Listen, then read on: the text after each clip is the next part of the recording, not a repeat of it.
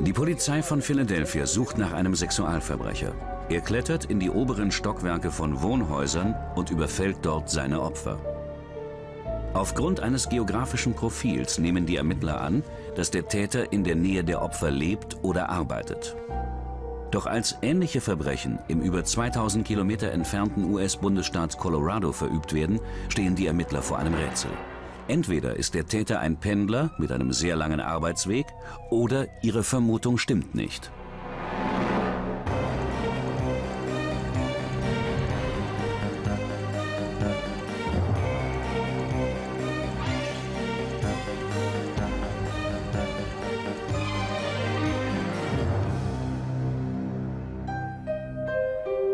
Der Rittenhouse Square in Philadelphia, Pennsylvania. An warmen Tagen tummeln sich hier Sonnenanbeter und Jogger. Viele von ihnen sind Studenten der nahegelegenen Universität. 1998. Shannon Schieber lebt nur einige Straßen vom Rittenhouse Square entfernt.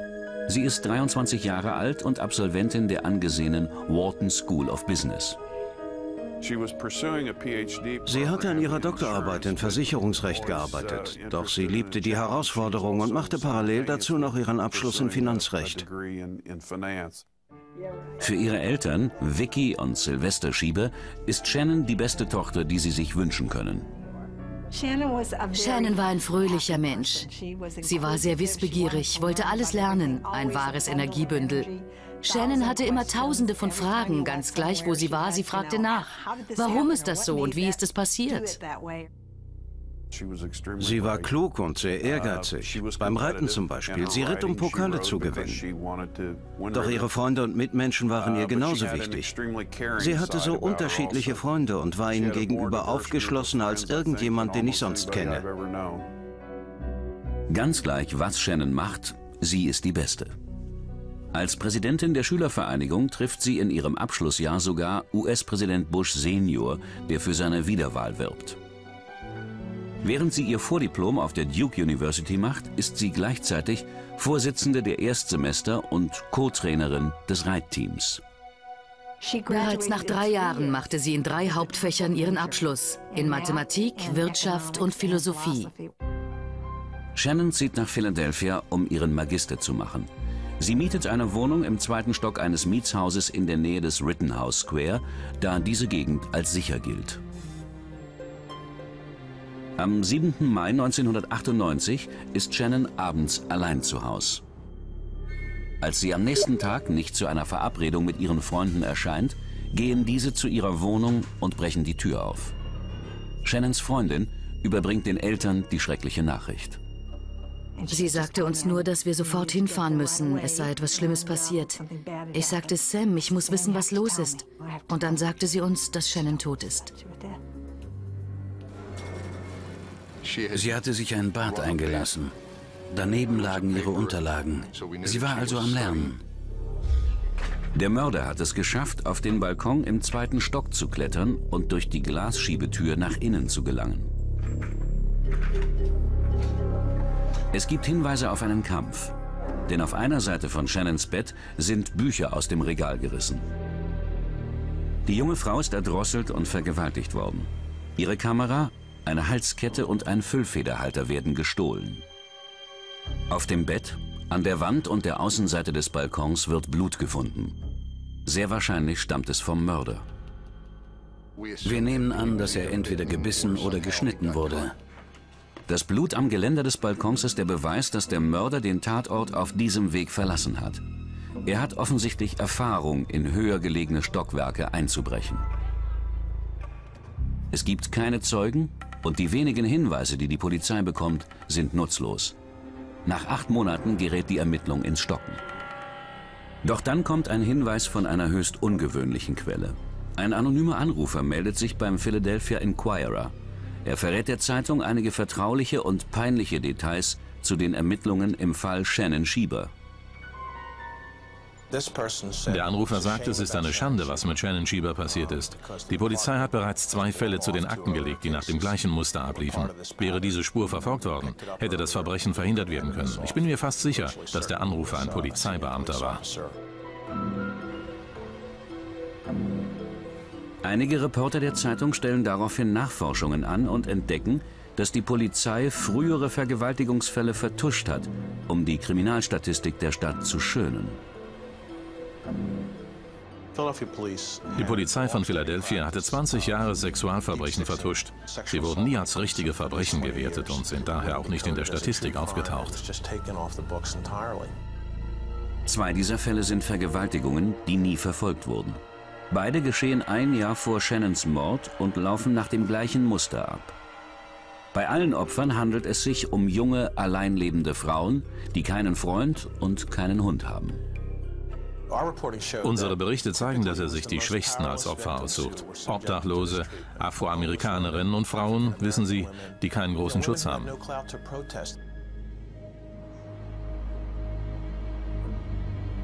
Eines dieser früheren Opfer bekam ihren Angreifer kurz zu sehen. Ein Phantombildzeichner erstellt nach ihren Angaben ein Bild. Der Täter wird als großer, schlanker Mann mit heller Haut beschrieben, der gepflegt aussieht und Mitte 20 ist.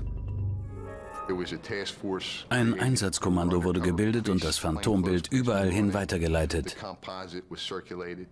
Wir wussten, dass wir es mit jemandem zu tun hatten, der sehr agil, dünn und wahrscheinlich auch sehr athletisch ist. Wir haben daher so ziemlich alle Sportclubs in der Umgebung überprüft. Wie wichtig die Überprüfung der räumlichen Zusammenhänge bei einem Verbrechen ist, weiß Kriminalist Stefan Harbold. Die geografische Lage eines oder mehrerer Tatorte kann im Einzelfall eine ganze Menge über den Täter verraten. Es ist wissenschaftlich belegt, dass die Auswahl einer Tatörtlichkeit nicht wahllos erfolgt, sondern abhängig ist von der Gelegenheit, der Motivation, der Mobilität und der Wahrnehmung des Täters. Im Rahmen einer sogenannten geografischen Fallanalyse können beispielsweise bei Seriendelikten der äh, wahrscheinlichste Aufenthaltsort eines Täters näher lokalisiert werden. Für die Beamten Boyle und Peary ist nun interessant, nach welchen Kriterien die Tatorte ausgewählt werden. Bei der Auswahl der Tatorte äh, gibt es kein Verhaltensmuster, das wir bei jedem Täter nachweisen können. Gleichwohl neigt die Mehrzahl der Täter dazu, äh, zwischen den Wohnort bzw. den Aufenthaltsort und den späteren Tatort eine sogenannte Pufferzone zu legen.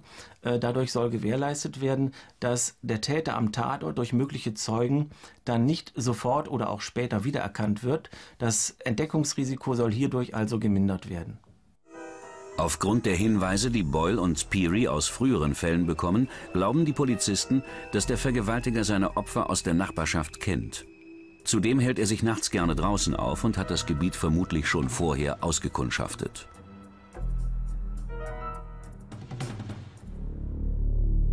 Fünfzehn Monate nach dem Mord an Shannon Schieber überfällt der Vergewaltiger sein sechstes Opfer. Diesmal entfernt er 14 Schrauben aus einer Einbruchssicherung, um in eine Wohnung im Erdgeschoss zu gelangen. Es hat uns sehr mitgenommen und wir sprachen mit den Eltern der jungen Frau. Sie riefen uns an, wollten sich mit uns treffen. Wir unterhielten uns lange mit ihnen. Das war schwer, gab uns aber auch Hoffnung. Denn wir waren überwältigt von dem Gedanken, dass es jetzt eine Möglichkeit geben könnte, dass der Kerl, der Shannon umgebracht hat, endlich ins Gefängnis kommt. Das war uns sehr wichtig. Nach diesem sechsten Überfall beschließen die Kommissare Boyle und Peary, anders vorzugehen. Boyle sieht die Folge einer Gerichtssendung im Fernsehen, in der ein Sexualverbrecher in Louisiana mit Hilfe eines geografischen Profils gefasst wird. Er setzt sich daraufhin mit Kim Rosmo in Verbindung, dem Ermittler, der in dieser Folge zu sehen ist. Wir wissen aus Erfahrung, dass Täter ihre Verbrechen oft in der Nähe ihres Wohnortes begehen, dort, wo sie sich sicher fühlen. Rosmo verschafft sich vom Helikopter und zu Fuß einen Überblick über die Innenstadt Philadelphias. Dann gibt er Shannons Adresse und die der fünf anderen Opfer in ein spezielles Computerprogramm ein.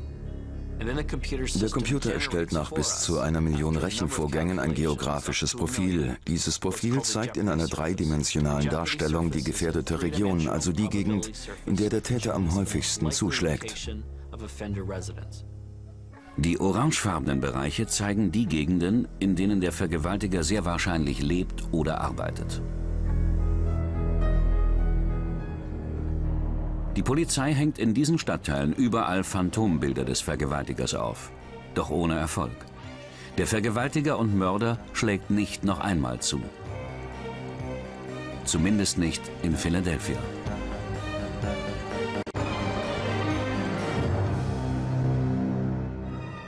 Kurz nachdem der Vergewaltiger sein sechstes Opfer in Philadelphias Innenstadt überfallen hat, hört die Verbrechensserie mysteriöserweise auf. Die Polizei hat dazu mehrere Theorien. Der Täter war immer nur im Frühjahr und im Sommer aktiv. Als im Jahr 2000 der Sommer ohne einen weiteren Überfall vergeht, befürchtet die Polizei, der Täter sei aus Philadelphia verschwunden und werde nie gefasst. Die Ermittler vermuten, dass der Täter Student ist und während der Sommermonate in Philadelphia lebt, sein Studium aber in einer anderen Stadt absolviert. Was die Ermittler nicht wissen, dass fast 3000 Kilometer entfernt, in Fort Collins, Colorado, ein Vergewaltiger seine Opfer mit exakt der gleichen Methode überfällt. Der Täter brach in die Häuser ein, indem er die Gitter vor den Fenstern entfernte und dann ins Haus kletterte. Einmal drin überfiel er die Opfer im Schlaf. Der Angreifer schlägt im Frühjahr und Sommer des Jahres 2001 fünfmal zu. Er zieht seinen Opfern die Kissenbezüge über den Kopf und vergewaltigt sie. Bei seinem fünften Überfall macht er jedoch einen Fehler. Er dringt über den Balkon im zweiten Stock in die Wohnung seines Opfers ein. Der Leiter des gerichtsmedizinischen Labors nimmt einen Teil des Balkongeländers mit und behandelt es mit Ninhydrin. Ninhydrin ist eine Chemikalie, mit der man Fingerabdrücke auf porösen Oberflächen sichtbar machen kann. Es reagiert mit den Ölen der Haut und färbt die Rillen der Fingerabdrücke violett. Eine Stunde später bekommt er das Ergebnis. Drei perfekte Abdrücke. Er griff mit der linken Hand aufs Geländer, wobei er seinen linken Daumenabdruck, den Abdruck des linken Ringfingers und des kleinen Fingers der linken Hand hinterließ, bevor er über das Geländer sprang. Die Polizei von Fort Collins schickt diese Fingerabdrücke mit einer Beschreibung der Tat an Polizeistationen im ganzen Land und bittet um Mithilfe bei der Aufklärung. Eine Polizistin in Philadelphia wird auf den Brief aufmerksam.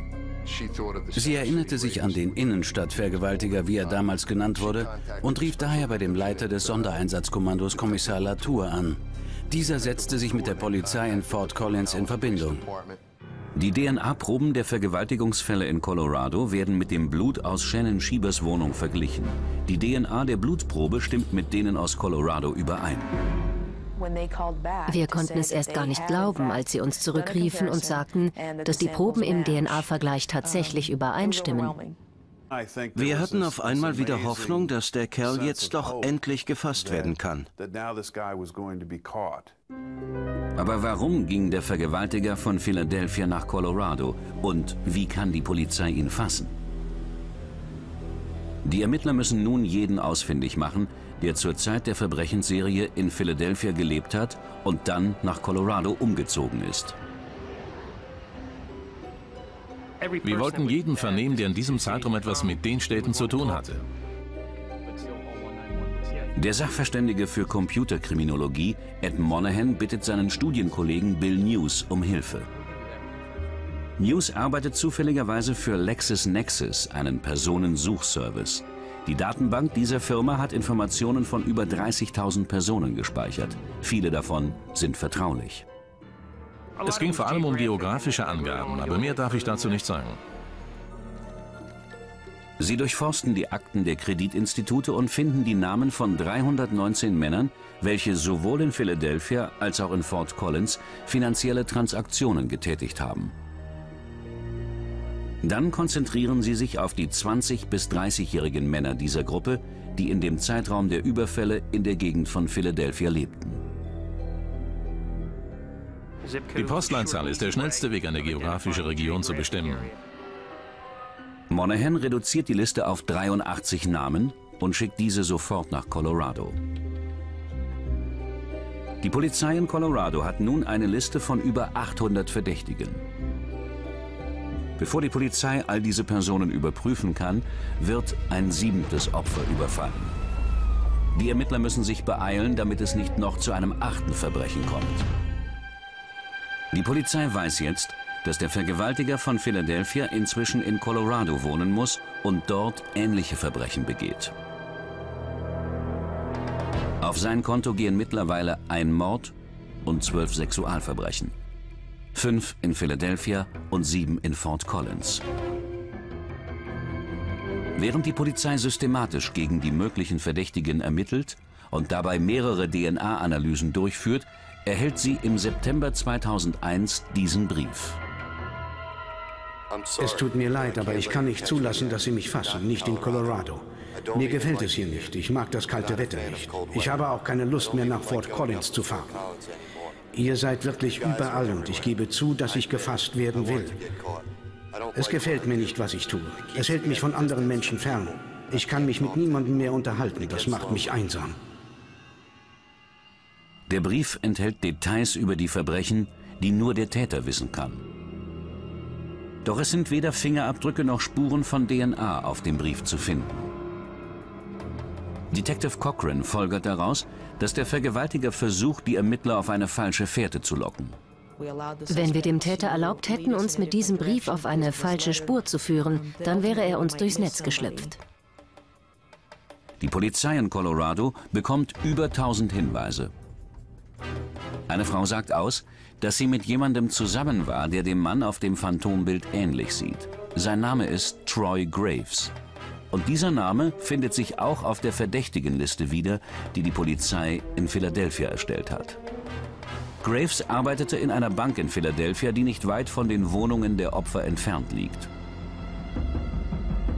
Kurz nach dem letzten Überfall in Philadelphia geht er zur Luftwaffe und wird nach Fort Warren in Colorado versetzt. Graves lebt in Fort Collins, ganz in der Nähe der Tatorte. Die Freundin erzählte den Ermittlern, dass er nachts gerne spazieren ging und dass er unter Schlafstörungen litt. Sie sagte auch, dass es wohl mal einen Fall von sexuellem Missbrauch gab. Graves bekommt eine Verwarnung, weil er auf dem Luftwaffenstützpunkt in die Fenster der Frauenunterkünfte spannt. Und er ist dünn, athletisch und körperlich durchaus in der Lage, durch Fenster im zweiten Stockwerk eines Hauses einzusteigen. Detective Neil Heisem setzt sich mit Troy Graves in Verbindung und bittet ihn zum Verhör ins Präsidium. Er war sehr höflich und gebildet. Das hat mich etwas erstaunt. Aber alle körperlichen Eigenschaften trafen auf ihn zu. Heisem stellt die Fragen, die er auch all den anderen Verdächtigen gestellt hat. Ich fragte ihn, ob er einverstanden sei, einen Lügendetektortest zu machen. Damit hätte ich ihn als Täter ausschließen können, doch seine Antwort darauf war eindeutig. Er sagte, im Moment nicht. Graves wird gefragt, ob er seine Fingerabdrücke zum Vergleich geben würde. Er antwortete, dass ihm das unangenehm wäre. Graves wird dennoch zur Fingerabdruckexpertin gebracht, die einen kompletten Satz Abdrücke macht. Dabei achtet sie besonders auf die des kleinen Fingers, des Ringfingers und des Daumens der linken Hand. Sobald Mrs. Fulton seine Fingerabdrücke genommen hatte, konnte ich an ihrem Gesichtsausdruck sehen, dass sie es bereits wusste. Die Fingerabdrücke von Troy Graves sind identisch mit den sichergestellten Abdrücken aus dem fünften Überfall in Colorado. Und als Graves Blut analysiert wird, stimmt seine DNA mit der aus der Blutspur von Shannon Schiebers Wohnung überein. Die Verbrechensserie von Troy Graves, die sich durch mehrere Städte zog, ist nun vorbei. Polizei und Staatsanwaltschaft glauben, dass Graves die Absicht hatte, Shannon Schieber zu vergewaltigen und deshalb bei ihr eingebrochen ist. Doch sie wehrt sich heftig und schneidet oder beißt ihren Angreifer, dessen Blut auf dem Bett und an den Wänden zurückbleibt. Shannon ist das einzige Vergewaltigungsopfer, das er tötet. Als Graves mit den gerichtsmedizinischen Beweisen konfrontiert wird, legt er ein Geständnis ab. Er bekennt sich schuldig und wird angeklagt. Einige von Graves Opfern kommen zur Urteilsverkündung nach Colorado, um ihn mit seinen Verbrechen zu konfrontieren. Ich hasse dich, Troy Graves, mit jeder Faser meines Körpers. Wie kannst du es wagen, so etwas zu tun, was du mir angetan hast? Jetzt wirst du dafür bezahlen. Freiheit wird es in deiner Zukunft nicht mehr geben, sondern Nächte, in denen du vergewaltigt und misshandelt wirst. Und zwar so, dass selbst jemand Krankes wie du sich das nicht vorstellen kann. Troy Graves wird zu lebenslanger Haft verurteilt. Ich hatte die Hoffnung schon lange aufgegeben, dass sie ihn finden. Wirklich, ich habe nicht mehr daran geglaubt. Aber jetzt ist es gut zu wissen, dass es nicht noch mehr Opfer geben wird. Und das sage ich aus tiefstem Herzen als Mutter eines der Opfer.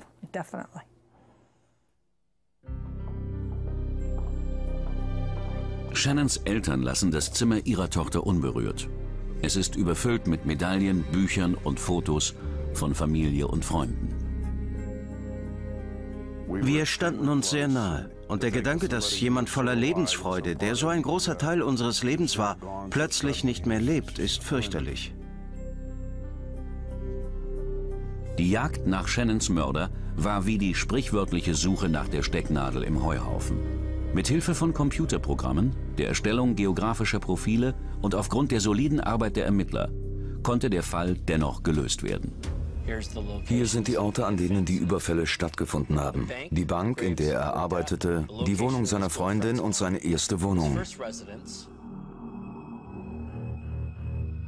Die Überfälle passieren alle auf dem Weg zwischen seinen Wohnungen, der Wohnung seiner Freundin und seinem Arbeitsplatz. Bei diesen Verbrechen handelt es sich meistens um schwere Vergehen und je mehr wir den Ermittlern helfen können, desto besser. Wir betrachten die geografischen Profile als ein weiteres Werkzeug für Ihren Werkzeugkasten. Es ist wichtig zu wissen, dass ein einziges Profil den Fall nicht lösen kann. Man braucht Indizien, Zeugen oder ein Geständnis. Die Ermittler sind es, die den Fall lösen. Wir spielen nur eine Nebenrolle.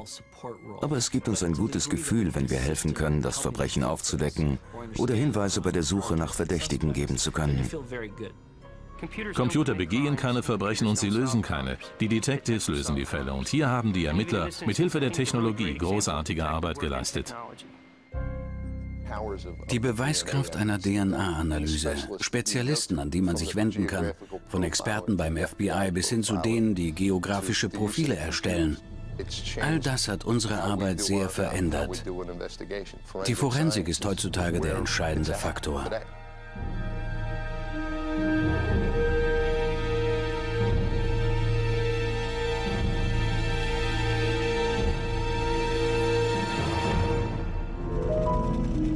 Sie ist allein zu Hause und näht an einem Kleid, das sie Freitagabend zu einer Verabredung anziehen will.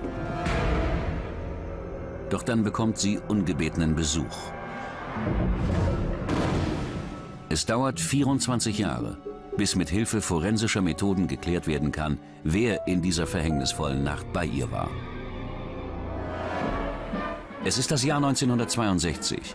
Präsident John F. Kennedy regiert das Land. Der Kalte Krieg befindet sich auf dem Höhepunkt. Die Welt sieht angespannt zu, wie die Vereinigten Staaten die Sowjetunion beschuldigen, einen Raketenstützpunkt auf Kuba zu haben. Alle Schiffe, die auf dem Weg nach Kuba sind und die Kriegswaffen geladen haben, werden zur Umkehr gezwungen. Die Rassenprobleme in den Vereinigten Staaten sind immer noch groß. Befürworter der Rassentrennung in den Schulen der Südstaaten bringen Schwarze gegen Weiße auf. Leitfiguren wie Martin Luther King Jr. versuchen den Menschen Hoffnung auf bessere Zeiten zu geben. Ich habe einen Traum, dass sich dieses Land eines Tages erheben wird. Hunderte von Kilometern entfernt, in der kleinen Stadt Hanford im US-Bundesstaat Kalifornien, sind Rassenkonflikte und Rüstungsfragen weniger wichtig als die Probleme des täglichen Lebens. Es war eine kleine Gemeinde. Jeder kannte jeden. Alle nannten sich beim Vornamen. Selbst Menschen unterschiedlicher Rassen verstanden sich gut. Die Familie Miller hat eine besondere Aufgabe in dieser Gemeinde. Sie regelt die Wasserversorgung für die Farmen im Umland. Eine sehr ordentliche Familie, fleißig und gläubig. Die Millers kannte jeder. Der Kanal verläuft hinter ihrem Haus. Um zu überwachen, dass das Wassersystem permanent funktioniert, ist immer einer der Familie vor Ort.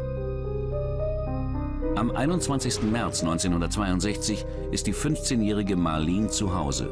Die Eltern sind ausgegangen. Marlene will ihr Kleid für eine Verabredung am Freitagabend nähen.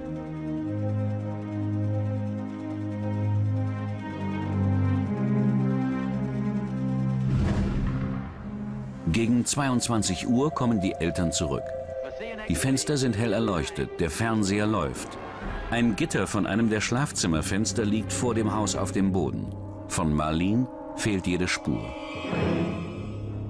Der stellvertretende Sheriff O.R. McFarlane ist der Erste, der am Tatort eintrifft. Es war klar, dass es hier ein Problem gab. Sie war verschwunden und alles sah nach einem Verbrechen aus. Auf dem Feldweg in der Nähe des Hauses entdeckt die Polizei Reifenspuren. Und es gibt weitere Hinweise. Eine Reihe von Stiefelabdrücken führte vom Feldweg auf die Elder Avenue.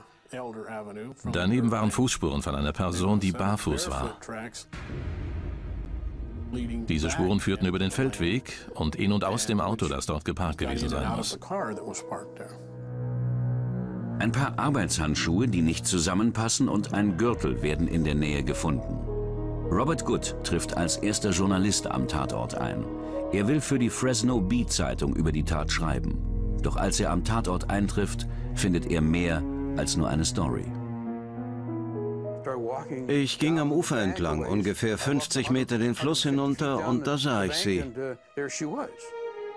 Marlene treibt mit dem Gesicht nach unten im Wasserreservoir hinter dem Haus ihrer Familie. Marlins Bruder Walt sucht die Gegend in einem Polizeihubschrauber ab. Als wir über unser Haus flogen, sah ich den Leichenwagen vorfahren. Und da wusste ich, dass sie gefunden worden war. Bei der Autopsie wird ein Stich in Marlins Brust festgestellt. Diese Verletzung war jedoch nicht tödlich. Das Wasser in ihrer Lunge erklärt die Todesursache. Sie ist ertrunken. Marlins Hände sind mit einem Knoten auf dem Rücken gefesselt, wie ihn die meisten Melker in dieser Gegend schnüren. Es war ein kleiner Knoten, den man sehr schnell machen kann, um eine Kuh daran zu hindern, auszuschlagen. Es gibt keine Anzeichen eines Sexualverbrechens. Doch die Blutergüsse an Marlins Körper zeigen, dass sie heftig gegen ihren Angreifer gekämpft haben muss. Auf der Suche nach Zeugen erzählt einer von Marlins Mitschülern, dass er zum Zeitpunkt der Tat ein seltsames Auto in der Nähe des Hauses gesehen hat. Er sagte, das Auto habe blaue Kotflügel, denn er mochte die Farbe des Wagens. Zudem hat es eine schwarze Kühlerhaube, ein schwarzes Dach und einen schwarzen Kofferraum. Es war ein Plymouth, Baujahr 53. Die Polizei sichert die Reifenspuren am Tatort und hat nun eine genaue Beschreibung des Autos. Das genügt, um den Wagen bereits nach wenigen Stunden ausfindig zu machen. Ich kann mich daran erinnern, dass die Polizei aus Hanford ein Auto fand, auf das die Beschreibung passte. Es war vor dem Royal Hotel im Stadtzentrum geparkt. Als der stellvertretende Sheriff McFarlane durch die Heckscheibe ins Auto späht, entdeckt er etwas, das später zu einem wichtigen Indiz wird. Ich sah ein paar Stiefel. Einer stand und der andere lag auf der Seite. Mit der Taschenlampe konnte ich das Profil erkennen. Es sah genauso aus wie das Profil, das wir in der Tom Lane gefunden hatten. Das Auto ist auf Booker T. Hillary zugelassen, einem Melker aus dem Ort. Bis vor kurzem hatte er noch wegen Vergewaltigung im Gefängnis gesessen. Einer seiner Kollegen erzählt der Polizei, dass er gesehen hat, wie Hillary in der Nacht des Mordes nach der Arbeit zu Marlins Haus gefahren ist. Hillarys Arbeitgeber bestätigt, dass die Handschuhe, die am Tatort gefunden wurden, Hillary gehören. Und auch das Reifenprofil von Hillarys Auto und die Stiefel, die auf dem Rücksitz gefunden werden, stimmen mit den Reifen- und Stiefelspuren in dem weichen Schlamm am Tatort überein. Aber all das konnte nicht beweisen, dass er sie umgebracht hatte, obwohl die Handschuhe an der Stelle auf der Straße lagen, wo die Reifenspuren von seinem Auto hinführten. Es waren nur Indizien, es gab keinen handfesten Beweis, mit dem man ihm nachweisen konnte, dass er im Haus gewesen war. Booker Hillary bestreitet, etwas mit dem Mord an Marlene zu tun zu haben. Er erklärt, dass er als Melker auf einem Bauernhof in der gleichen Straße arbeitet und deshalb jeden Tag am Haus der Millers vorbeifährt. Dass seine Reifen und Stiefelspuren in der Gegend seien, hätte nichts zu bedeuten, da er sich des Öfteren dort aufhält. Dennoch verhaftet die Polizei Booker Hillary. Er wird vor Gericht gestellt und wegen Mordes an Marlene Miller zum Tode verurteilt. Sobald er im Gefängnis ist, nimmt Hillary seinen Anspruch auf einen Berufungsprozess wahr, um das Urteil anzufechten. Es war entmutigend für die Familie, jedes Mal, wenn der Fall wieder aufgerollt wurde, diesen Albtraum erneut durchmachen zu müssen. Jedes Mal, wenn wir uns wieder damit auseinandersetzen mussten, habe ich gedacht, dass es das letzte Mal sein wird. Aber es nahm kein Ende. Es ist frustrierend. Manchmal ist das Rechtssystem auch für einen Polizisten frustrierend. Alle von Hillary gestellten Anträge auf Berufung werden abgelehnt. Doch 1974 entscheidet der oberste Gerichtshof, dass die Todesstrafe eine grausame und ungerechte Verurteilung ist. Sämtliche Todesstrafen, auch Booker Hillarys Urteil, werden in eine lebenslange Haftstrafe umgewandelt.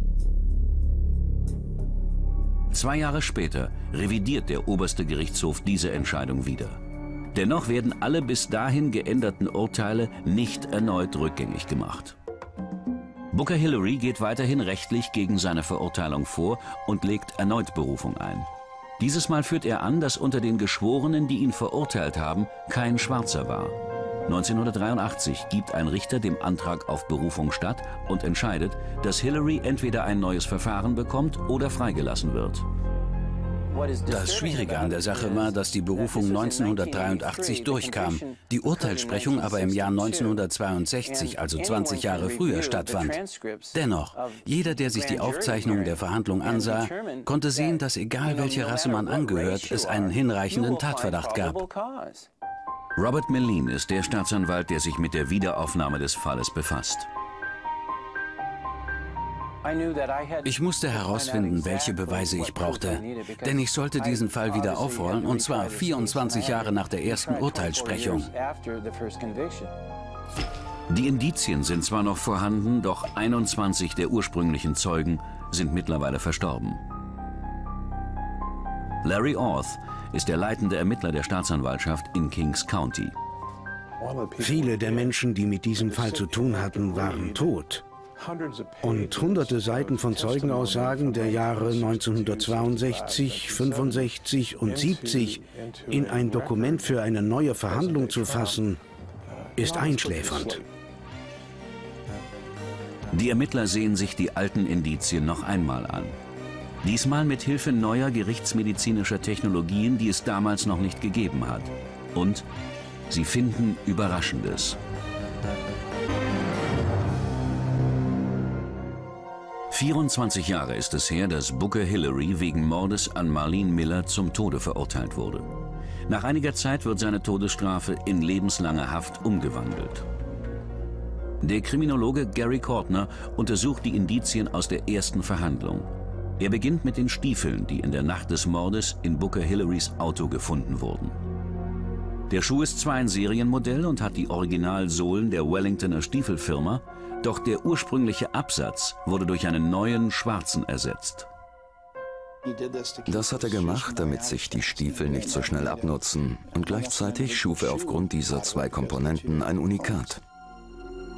Kortner vergleicht das Profil der Stiefel mit den Abdrücken, die in der Nähe vom Haus der Millers gefunden wurden. Es ist die gleiche Sohle, der gleiche Absatz und es finden sich die gleichen fünf Kerben im Stiefelprofil. Als nächstes überprüft der Kriminaltechniker die Reifen von Hillarys Auto mit den Spuren, die auf dem Feldweg zu sehen waren. Wir suchten nach Einschnitten, Steinen oder sonst etwas, was in den Reifen gewesen sein könnte. Und wir hatten Glück, denn der Reifen hatte einen Herstellungsfehler und direkt daneben waren drei Einschnitte im Profil, die man klar erkennen konnte. Die übereinstimmenden Spuren beweisen, dass Hillary sich in der Nähe des Tatortes aufhielt. Sie beweisen aber nicht, dass er im Haus gewesen ist. Larry Orth findet einen wichtigen Hinweis, als er die Aufzeichnungen der ersten Verhandlung durchgeht. In der Mordnacht vor 24 Jahren hatte einer der Detectives Marlins Mutter gebeten, den Teppich zu saugen.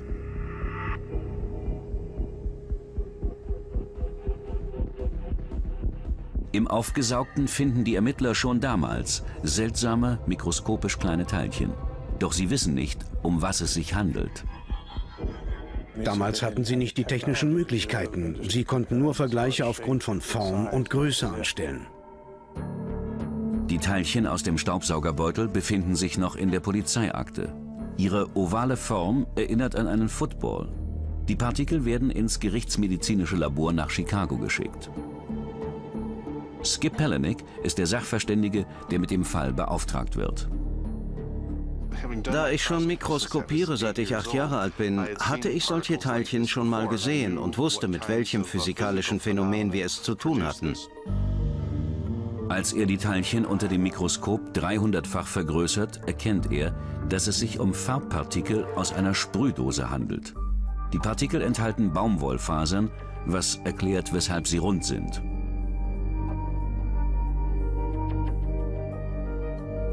Kommt Farbe aus einer Spraydose und trifft auf eine glatte Oberfläche, wie zum Beispiel Holz, werden die versprühten runden Farbpartikel flach gedrückt. Trocknet die Farbe, entsteht ein dünner Film. Trifft die Farbe jedoch auf Fasern, reagiert sie anders. Wenn diese Farbkugeln einfach trocknen, behalten sie ihre runde Form. Kommen sie jedoch mit einer Faser in Kontakt, wirken die Kapillarkräfte der Faser auf die Kugel ein und ziehen diese dann an ihren Enden auseinander. Die Wissenschaftler führen eine Elektronenmikroanalyse der Partikel durch, um die einzelnen Elemente der Farbe zu identifizieren. Jedes chemische Element in der Farbe hat sein eigenes Spektrum mit unterschiedlichen Wellenlängen. Wir sammeln die verschiedenen Strahlen oder Energien, die diese Elemente abgeben und können daran erkennen, welche chemischen Verbindungen in der Probe sind. Die Farbe enthält Titanium, Blei und Eisen. Mit einem Infrarot-Mikrospektrophotometer, das eher wie ein Computer aussieht als wie ein Mikroskop, wird die molekulare Zusammensetzung bestimmt. Die Ergebnisse werden anschließend in einer Kurve dargestellt. Die Wissenschaftler finden heraus, dass es sich um eine Farbe auf Ölbasis handelt, die ein königsblaues Farbpigment enthält. Die Ermittler wollen wissen, woher diese seltsamen mikroskopisch kleinen Farbpartikel stammen. Außerdem müssen sie herausfinden, wie die Farbkügelchen vor 24 Jahren auf Marlene Millers Wohnzimmerteppich gelangt sind. Als der Mordfall 1962 das erste Mal vor Gericht kommt, haben die Ermittler noch keine Möglichkeit, die Identität der Kügelchen zu bestimmen. Heute wissen sie, dass es sich um Farbpartikel handelt, die Baumwollfasern enthalten. Doch wo kommen diese kleinen Farbkugeln her? Um eine Antwort auf diese Frage zu bekommen, untersuchen die Ermittler noch einmal das Fahrzeug von Booker Hillary. Erstaunlicherweise befindet es sich nach all den Jahren immer noch im Besitz der Polizei. Im gerichtsmedizinischen Labor stellen die Wissenschaftler fest, dass der Dachhimmel der Fahrerkabine mit einem Baumwollmaterial bespannt ist. Der Stoff ist mit blauer Farbe besprüht. Als wir den Dachhimmel abzogen und ihn mikroskopisch untersuchten, stellten wir fest, dass dort Millionen dieser Teilchen hingen. Er hat sie selbst hergestellt, als er den Himmel besprühte, und sie waren noch da, als ob sie darauf gewartet hätten, dass man sie findet. Die Wissenschaftler saugen den Innenraum von Hillarys Auto aus und entdecken weitere Spuren. Es sind tausende Teilchen, die in Farbe, Form und chemischer Zusammensetzung genau mit denen übereinstimmen, die im Haus der Millers gefunden wurden. Am Ende unserer Analyse hatten wir hauptsächlich grüne Farbkugeln, die die gleiche Färbung hatten wie die Partikel, die im Wohnzimmer gefunden wurden. Und wenn man kleine Teile davon zerdrückt und unter dem Mikroskop betrachtet, weisen sie die gleiche kristalline Füllmasse auf. Die elementare Zusammensetzung war identisch, genauso wie die molekulare. Bei beiden Partikeln handelte es sich um Königsblau. Wir konnten nicht beweisen, dass diese ungewöhnlichen Farbpartikel aus der gleichen Sprühdose stammten. Wir fragten uns nur, wie kamen sie an diese beiden Orte? Die Ermittler glauben, dass Booker Hillary im Innenraum seines Autos Farbe versprüht. Dabei bleiben die runden Farbteilchen an den Baumwollfasern hängen und erhalten beim Trocknen eine zylindrische Form. Sobald er mit dem Auto unterwegs ist und dabei zum Beispiel über Schlaglöcher fährt, fallen die Farbteilchen herunter und setzen sich in seiner Kleidung und in seinem Haar fest. Diese Farbkugeln waren immer bei ihm wie ein Virus. Er wusste es nur nicht.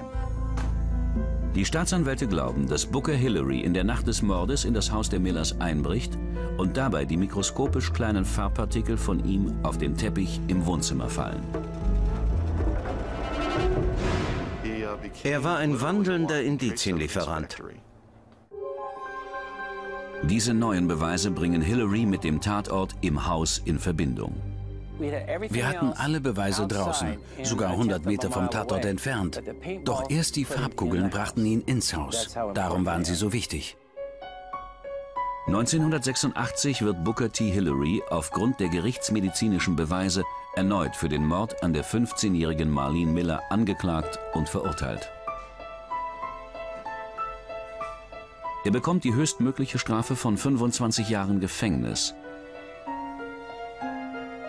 Der Richter lässt keinen Zweifel daran, dass er die Todesstrafe verhängt hätte, wenn es ihm gesetzlich möglich gewesen wäre. Ironischerweise ist es Booker Hillary selbst, der den Ermittlern die Beweise liefert, die zu seiner erneuten Verurteilung führen. Die Behörden wollten sein Auto direkt nach dem ersten Urteil 1962 verkaufen, doch Hillary war dagegen. Er stellte sogar einen Antrag vor Gericht und versuchte, den Bezirk zu verklagen, um zu verhindern, dass sein Auto verkauft wird. Die Polizei behielt den Wagen. Dafür sind wir Mr. Hillary jetzt noch dankbar. Am Tag, als ich in der Polizeigarage stand und die Sprühfarbe im Innern des Autos sah, konnte ich es kaum glauben. Ich sagte, das ist es. Wenn er das Auto nicht für uns aufbewahrt hätte, wir wären nie dahinter gekommen, woher diese Teilchen stammten. Booker Hillary ist mittlerweile 72 Jahre alt. Bei der letzten Anhörung seines Falles im Januar 2003 wurde ihm der Antrag auf Bewährung verweigert. Booker Hillary ist dort, wo er hingehört. Meiner Meinung nach hätte er für das, was er getan hat, schon längst getötet werden müssen. Doch aus irgendeinem Grund hat die Justiz sein Leben verschont. Wenigstens kann er nicht in die Gesellschaft zurück. Die Ehre für die endgültige Lösung des Falles wird Art Thomas, dem verstorbenen Detective von Kings County, zugeschrieben. Er bestand 1962 darauf, den Wohnzimmerteppich der Millers abzusaugen und die Probe in der Asservatenkammer der Polizei zu verwahren. Das war der Schlüssel. Art wusste, dass man Hillary dadurch mit dem Tatort in Verbindung bringen kann. Er war ein verdammt guter Ermittler und Polizist.